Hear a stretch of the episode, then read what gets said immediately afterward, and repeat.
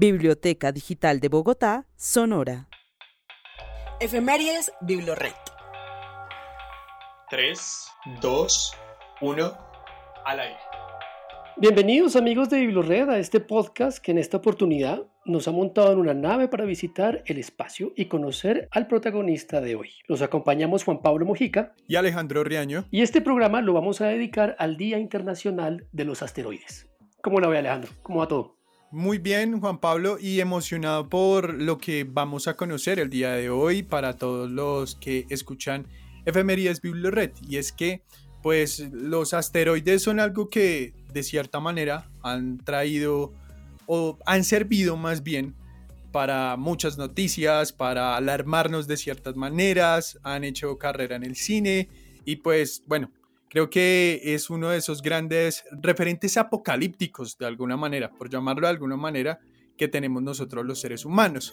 Pero entre eso también hay como algunas definiciones para que todos nuestros oyentes puedan estar como en sintonía en ese momento con nosotros y es qué es un asteroide, qué es un meteoroide y qué es un meteorito.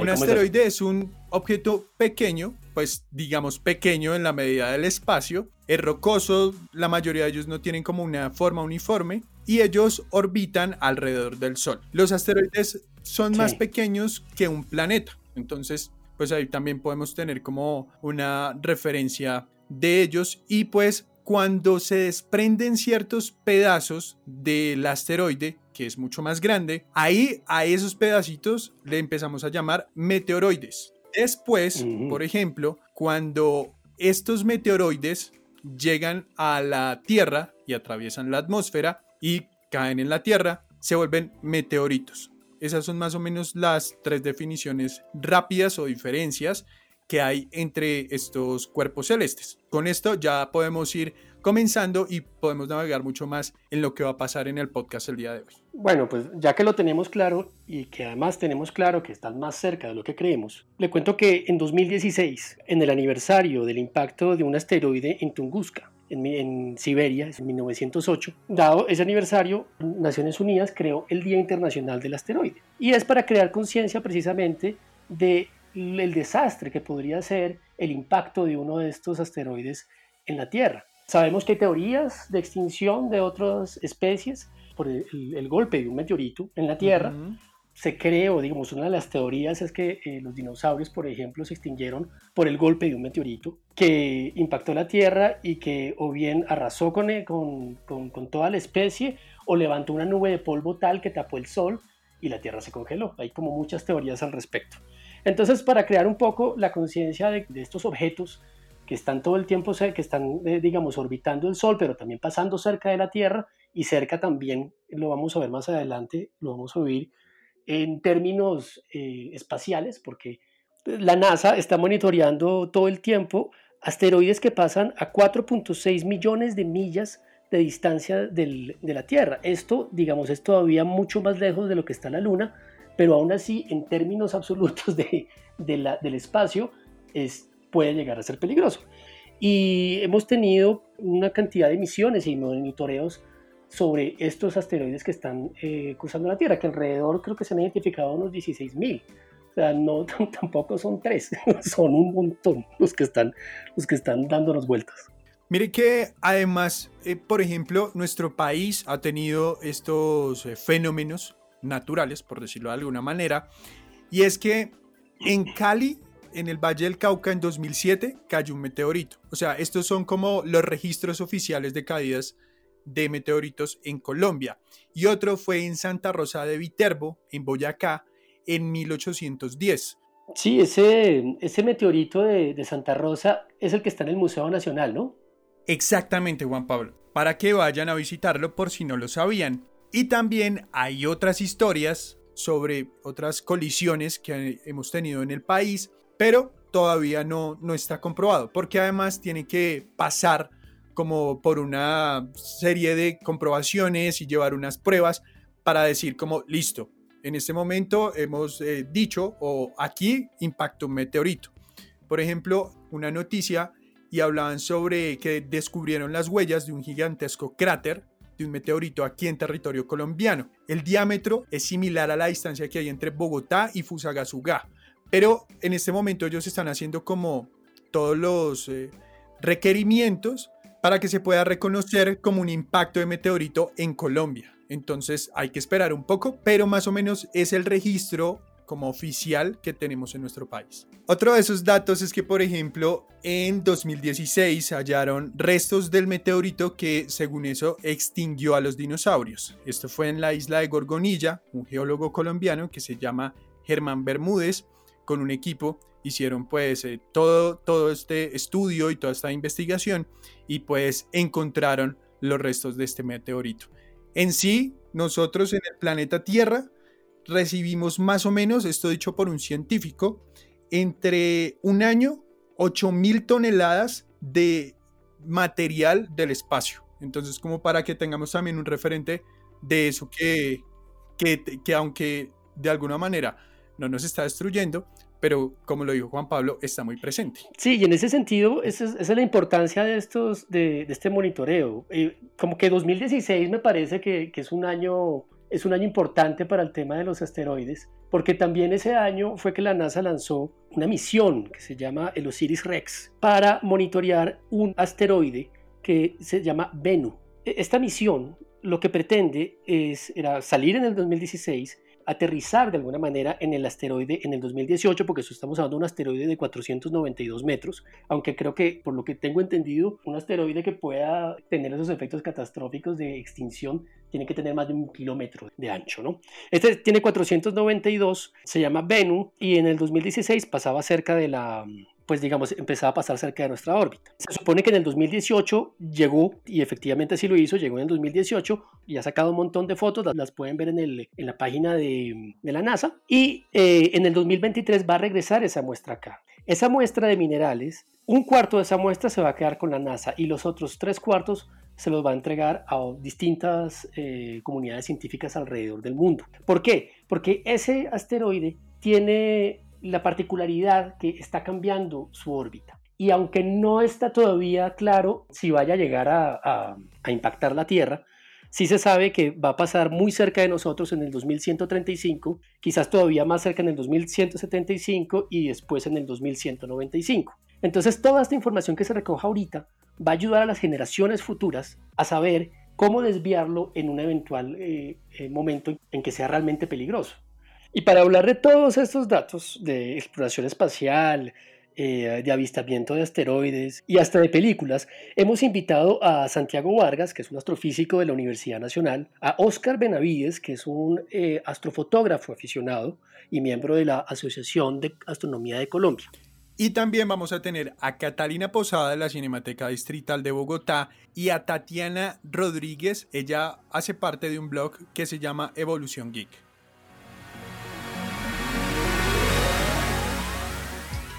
Invitados. Invitados en, en Red.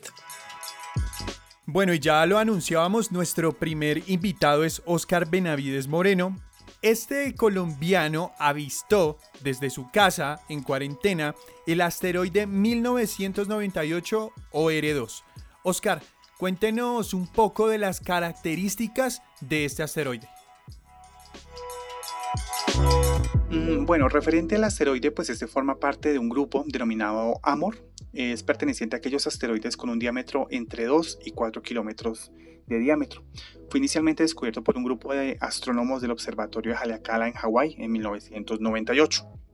Respecto al tamaño, eh, los cálculos arrojan cifras de al menos 1,8 kilómetros de ancho por 4.1 kilómetros de largo eh, su paso se dio aproximadamente a una distancia de 6.304.160 kilómetros, millones de kilómetros, perdón, que equivale más o menos a 16,4 veces la distancia entre la Tierra y la Luna.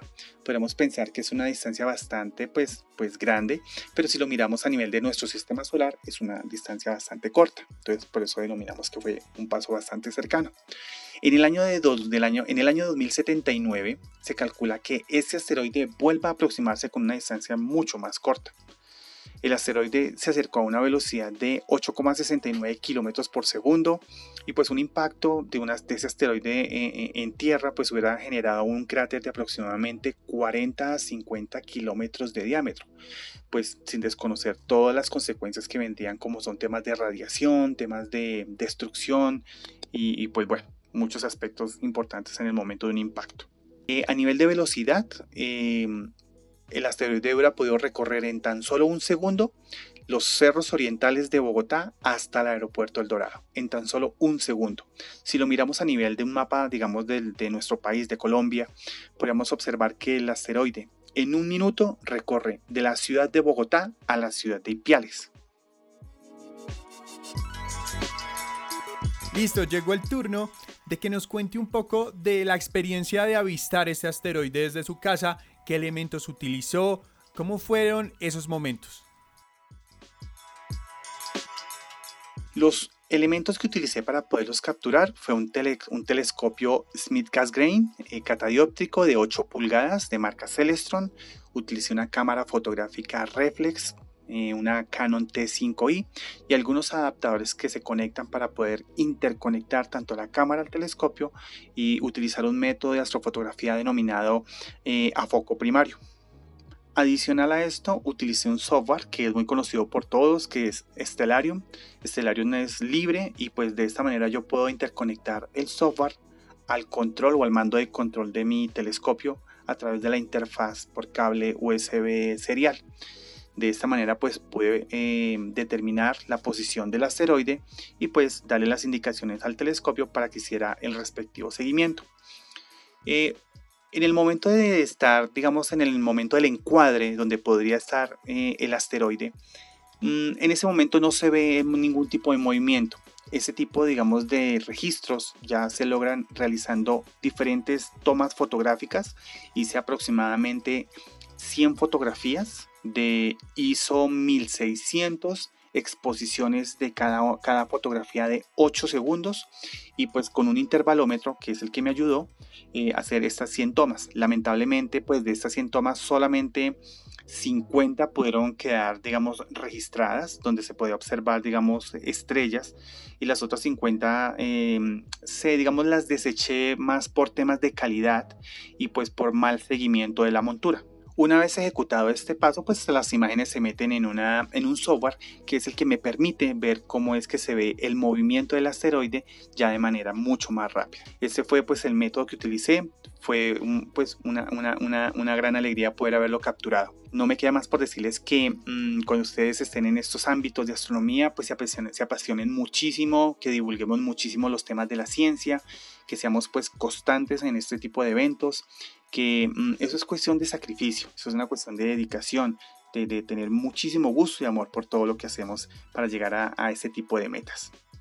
Gracias a Oscar Benavides por lo que nos acaba de contar de esa experiencia que tuvo. Y pues hablando de estas eh, situaciones que hemos tenido los seres humanos con los asteroides, pues les voy a contar un poco del primer asteroide que fue descubierto por un astrónomo italiano que se llama Giuseppe Piazzi. Puede que mi italiano esté muy mal. Entonces, este señor vio por primera vez a Ceres el 1 de enero de 1801. Estaba ubicado en el Observatorio de Palermo, en Sicilia, Italia. Lo curioso es que en 2006 se le cambia la denominación. O sea, entre 1801 y el 2006 era un asteroide. Pero una nueva clasificación que se dio pues hizo que él cumpliera para que fuera llamado ahora planeta enano. Su nombre se lo debe a la diosa de las plantas en crecimiento. Y por último, para irnos con nuestro siguiente invitado, les cuento que entre el 24 y el 27 de junio, según reporta la NASA, han pasado cinco asteroides muy cerca a la Tierra, como podrían titular muchas noticias. Y fíjese que ya no solamente es la NASA la que está monitoreando y está revisando esto ya hay una carrera espacial, no solamente al, más puro estilo de la ciencia ficción, además, eh, para explorar el espacio y para hacer una, una, nueva carrera espacial, yo creo que todavía más intensa que la que se dio en los, en los años 60 y 70 entre los rusos y los estadounidenses por, por conquistar el espacio. Porque en este caso no estamos hablando de, de, entidades gubernamentales, sino que estamos hablando de privados. Elon Musk, por ejemplo, que quiere colonizar Marte, Jeff Bezos, que quiere hacer una base industrial en el espacio, Richard Bronson, que quiere empezar el turismo espacial, y Yuri Milner, que eh, está lanzando una, o está tratando de hacer una sonda interestelar. Eh, para hablar de esto, para hablar de, de, por qué estamos haciendo esta nueva exploración, invitamos a Santiago Vargas, que nos va a hablar un poco de la minería espacial y de las posibilidades que tiene. Vamos a escucharlo. Los asteroides han sido estudiados desde hace varias décadas y uno de los principales intereses radica en el hecho de que representan vestigios de los orígenes del sistema solar, es decir, restos de la formación de los planetas alrededor de un joven Sol hace 4.600 millones de años. Sin embargo, un nuevo interés se centra en su riqueza mineral, de elementos tales como el oro, el níquel, hierro, platino, iridio, tungsteno, magnesio o rodio. Varias empresas privadas están viendo el jugoso valor comercial de su explotación al contener elementos escasos y difíciles de conseguir en la Tierra. En proporción, las concentraciones de estos metales en los asteroides son bastante mayores a las que hay en nuestro planeta. De esta manera los asteroides pasarán de ser una mina de información para los científicos a una verdadera mina de extracción de recursos que moverá muchísimo dinero. Se dice que el primer trillonario de la historia será la persona que explote los recursos naturales en los asteroides.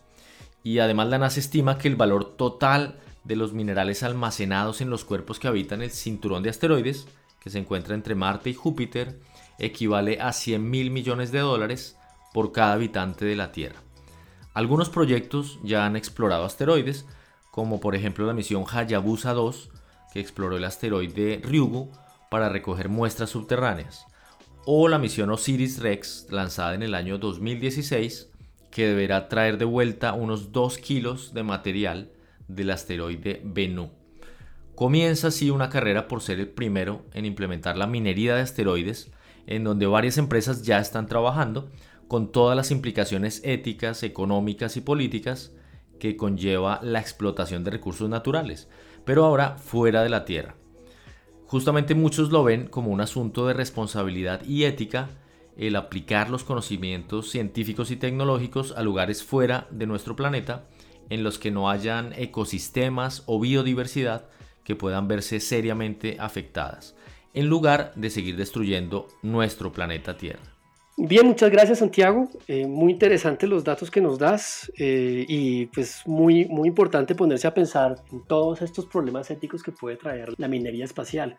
Yo a veces me pregunto, digamos, ¿qué, ¿qué, pasa si uno se pone a explotar los minerales de un asteroide y termina desviando su, su, su órbita aún más?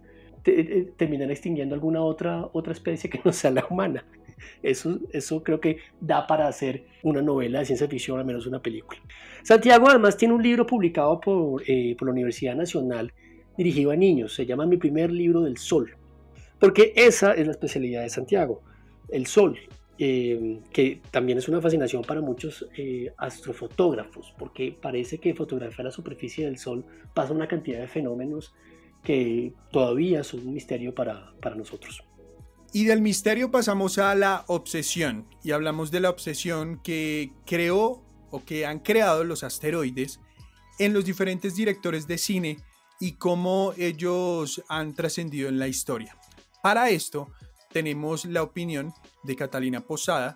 Ella es asesora de publicaciones de la Cinemateca Distrital de Bogotá y nos va a contar un poco más de este tema.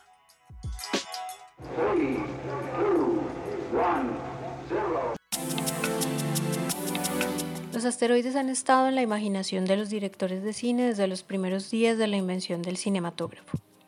Todo comenzó cuando el famoso prestidigitador y cineasta Georges Méliès nos permitió viajar a través de grandes escenografías y personajes fantasiosos a otros mundos y descubrir en ellos universos desconocidos, algo que sin duda para esa época se pensaba imposible, una fantasía realizable solo a través de la ficción.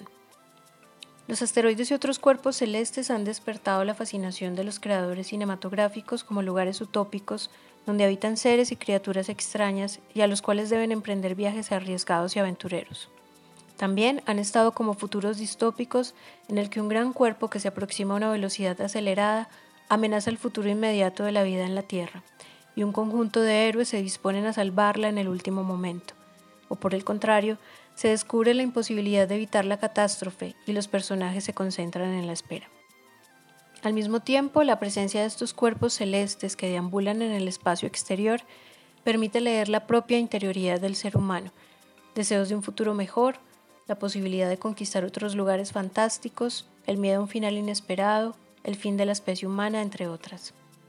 Por último, el interés por los asteroides y a veces el poco conocimiento sobre su composición, su trayectoria y orígenes se convierten en la mejor materia prima para imaginar posibles explicaciones que oscilan entre la fantasía y la ciencia ficción. Gracias a Catalina y gracias a todos los invitados el día de hoy a Efemérides Biblored. La verdad, espero que todos nuestros oyentes eh, hayan aprendido muchísimas cosas y que esto también sea un impulso para conocer mucho más de los asteroides y del espacio. Por el momento continuamos y vamos con nuestros recomendados. Recomendados en Efemérides Biblored. Entre los recomendados que pueden conseguir en la Biblioteca Digital de Bogotá de Biblored, eh, completamente gratis, está eh, Arthur C. Clarke con un, con un compendio de relatos que se llama Relatos de 10 Mundos. Y habla un poco de la exploración del espacio y de todas estas eh, problemas éticos que trae para la sociedad. También tenemos eh, Terraformar la Tierra de Jack Williamson, que habla de un meteorito que cae en la Tierra y los únicos sobrevivientes son niños. Algo así como un señor de las moscas quizás eh, de ciencia ficción. Y por último, eh, no podemos dejar de mencionar a El Principito y su asteroide B612. Y ahora damos paso a Tata Rodríguez del blog Evolución Geek, que nos va a traer su top 3 de sus películas favoritas sobre asteroides.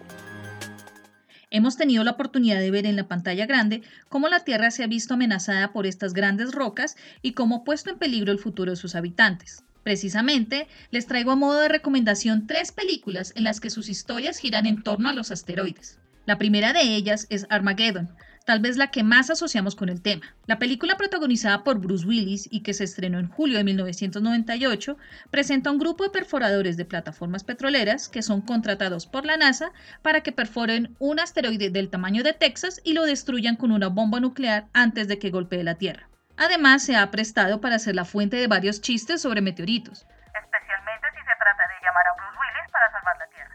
Curiosamente, dos meses antes de que Armageddon llegara a las salas de cine, se estrenó Impacto Profundo, película que fue aplaudida por algunos astrónomos al considerarla como más acertada desde el punto de vista científico. En Impacto Profundo, un cuerpo de 11 kilómetros de ancho está a punto de chocar con la Tierra. A lo largo de la cinta, no solo vemos los diferentes intentos para prepararse y destruirlo, también descubrimos cómo su posible colisión trastoca la vida de sus protagonistas, que son interpretados por Morgan Freeman, Elijah Wood, Robert Duvall, Tia Leoni, entre otros. Pero no todas las películas sobre asteroides que hemos visto en la gran pantalla se han centrado en la parte catastrófica. Hay otras que han dejado a un lado la acción y los efectos especiales para enfocarse más en la interacción humana, como es el caso de mi tercer recomendado, Buscando un amigo para el fin del mundo. En esta comedia dramática de 2012, el fin del mundo se acerca debido a un asteroide que destruirá la Tierra y acabará con la humanidad. En ella conocemos a Dodge y a su vecina Penny, quienes se unen para emprender un viaje y cumplir sus últimas voluntades. Es un dulce relato de amor y amistad en tiempos de apocalipsis, así que tengan a la mano un par de pañuelos porque posiblemente los van a necesitar.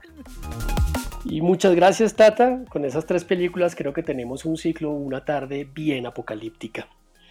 Y eh, Alejo, entonces, ¿qué tenemos para el próximo podcast? Pues en el próximo podcast vamos a darle un giro a nuestra nave de efemerías Biblored y nos vamos a celebrar el Día Mundial del Rock porque se cumplen 35 años del Live Aid, este concierto que fue celebrado el 13 de julio de 1985 y pues vamos a conocer un poco más también de esos conciertos que de alguna manera han ayudado a diferentes causas humanitarias y pues responden también a esa parte social que tiene la música y que pues es un gran ejemplo este concierto de Life Aid. Así que prepárense porque el Día Mundial del Rock se aproxima. Está buenísimo, ese, ese concierto fue todo un evento en el 85 y creo que recordar algo de eso. Y pueden seguirnos en nuestras redes sociales arroba Biblored Bogotá en Facebook, Twitter e Instagram. Muchísimas gracias por acompañarnos en este podcast del Día Mundial de los Asteroides y los esperamos para la próxima. Chao, Alejo. Chao, Juan Pablo. Un gran abrazo para todos nuestros oyentes.